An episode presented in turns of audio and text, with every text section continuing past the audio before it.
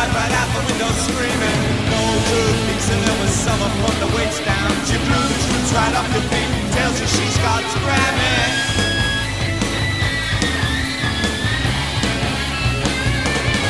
Don't sacrifice yourself. Don't sacrifice yourself. Sacrifice yourself. Don't sacrifice yourself. Don't sacrifice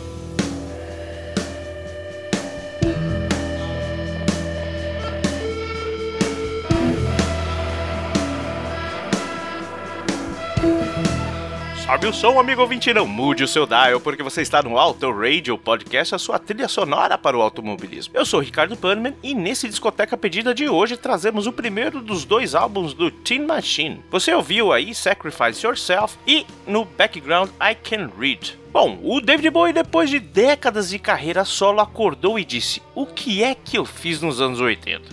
Eu quero fazer parte de uma banda, uma banda democrática.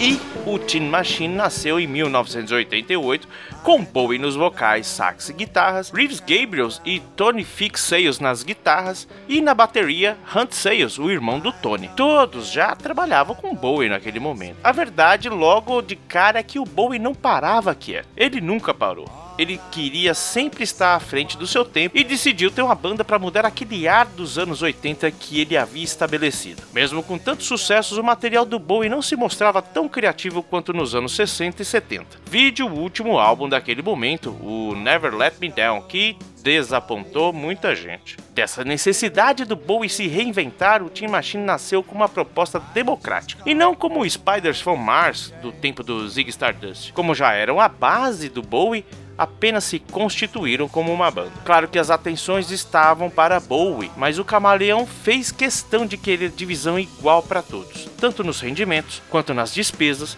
quanto na exposição. As entrevistas eram divididas igualmente entre os quatro membros. Segundo Bowie, ele não juntou a banda, mas sim a reunião aconteceu normalmente, e a banda duraria até quando todos estivessem confortáveis. A primeira faixa gravada pela banda foi Heavens and Here, cujo também abre o álbum e foi composta a partir do improviso nas reuniões do grupo. Eles continuaram com a gravação de um cover de Working Class Hero de John Lennon, que também faz parte desse álbum. Uma das provas da democracia da banda foi que o David Bowie cedeu ao não reescrever as letras. Os caras queriam que os primeiros sentimentos de todos ao escrever e, e compor as músicas estivessem presentes. Imagine vocês, um cara como Bowie, que é conhecido como perfeccionista, não poder reescrever ou lapidar nada do que ele tinha feito. Os caras disseram que a versão final do álbum era praticamente idêntica às demos. Bowie disse ainda que os álbuns depois de Scary Monster, lançado de 1980, ficaram de lado, era como se não existissem, como se fosse uma realidade paralela e poderiam até ser ignorados naquele momento. Segundo Reeves Gabriels, aspas, estamos muito cansados de ligar o rádio e ouvir aquelas músicas disco, dance, drum machines e outras porcarias. Nós só estávamos pensando num projeto que daria um bom fim ao rock and roll, fecha aspas. Lançado em 22 de maio de 1989, nas primeiras semanas vendeu bem, mas depois as vendas foram esfriando naturalmente. O fato de às vezes o Bowie nem parecer estar lá foi bom por termos algo menos Bowie, mas também pode ter sido um problema para os fãs mais ardorosos. A gente tem que encarar que realmente o Team Machine era uma banda e não um projeto do Bowie ou algo do tipo. Era algo que ele estava lá. Isso realmente gerou um burburinho com os fãs ao ponto de reclamarem até da barba do Bowie, dizerem aquele cara ali não é o David. Mas na real, essa não era a intenção mesmo. A banda, inclusive, em suas apresentações ao vivo, não tinha nada daquela teatralidade dos shows do Bowie de todos os anos atrás. Era mais nervosa, era mais anos 90 mas a gente pode sim dizer que é mais uma das transformações do camaleão, só que dessa vez com uma ajuda massiva dos seus associados que trabalhavam ativamente na criação. Vamos ouvir um pouquinho disso aí, vamos de Amazing e também na sequência Bus Stop e a gente já volta.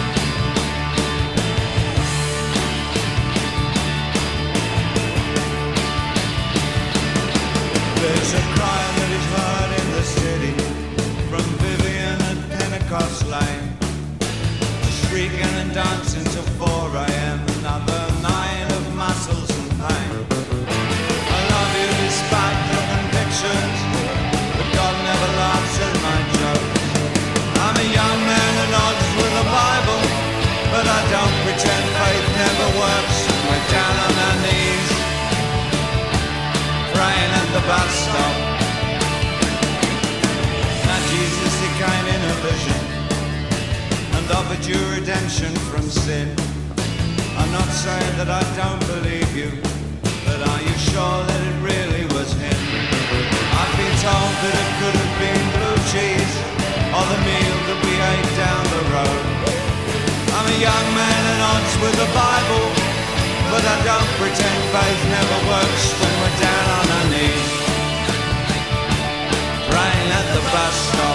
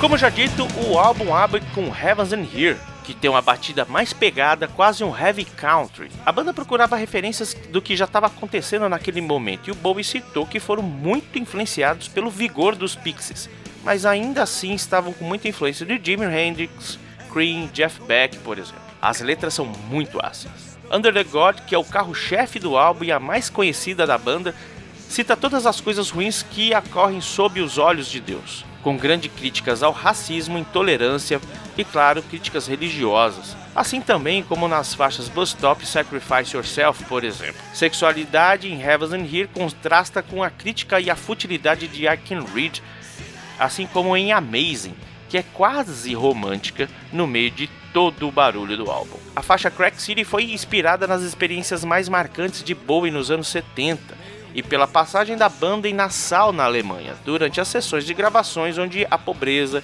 cocaína e o crack já naquela época eram explícitos na redondeza. As críticas mistas que o Team Machine enfrentou no momento de sua existência foi revisada com o passar dos anos. Em alguns casos, a banda foi considerada profética por estar próxima do movimento grunge. E isso acentuou-se quando Tim Palmer foi convidado para mixar o Ten do Pearl Jam, e que em dado momento o pessoal do Pearl Jam foi flagrado ouvindo Heavens and Here. O fato é que o álbum fala mais da decadência humana do que o lado positivo da vida, como sugere a faixa Pretty Thing, sugerindo com aquele sarcasmo um equilíbrio entre o que há de bom e o que há de ruim na vida. Para o Bowie, anos depois da dissolução da banda, o tempo com Team Machine foi essencial para que sua carreira continuasse. Vide a qualidade dos álbuns posteriores que se sucederam nos anos 90. Reeves Gabriels está no The Cure desde 1994. Aliás, o Cello citou esse fato aqui no, no Auto Radio 144 de 7 de maio de 2020, que inclusive a capa é um álbum do Bowie. Dá uma checadinha lá. E os irmãos Sales continuam na ativa como músicos de estúdio. O Hunt ainda absorve papéis como ator de TV e cinema.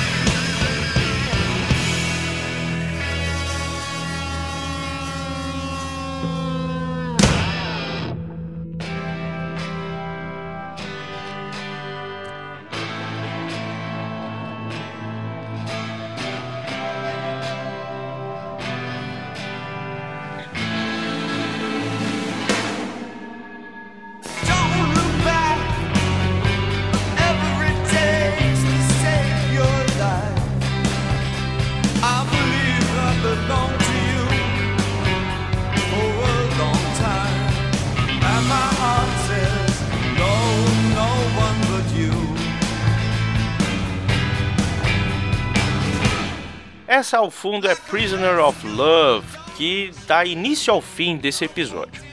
E é isso. O álbum está disponível nos aplicativos de streaming, assim como o segundo álbum criativamente chamado de Teen Machine 2, lançado em 1991.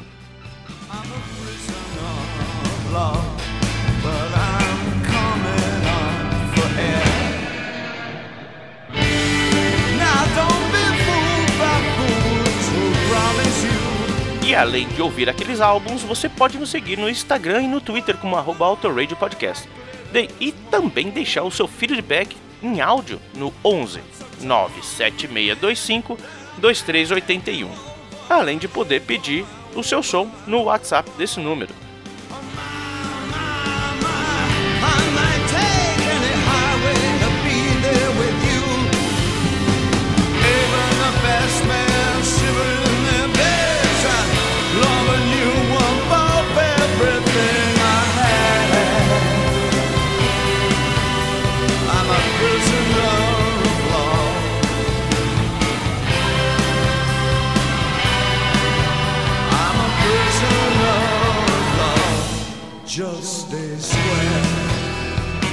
Então vamos lá, vamos fechar a lojinha de disco iniciando com Heavens and Here que abre o álbum e finalizando com o todo-poderoso carro-chefe Under the God.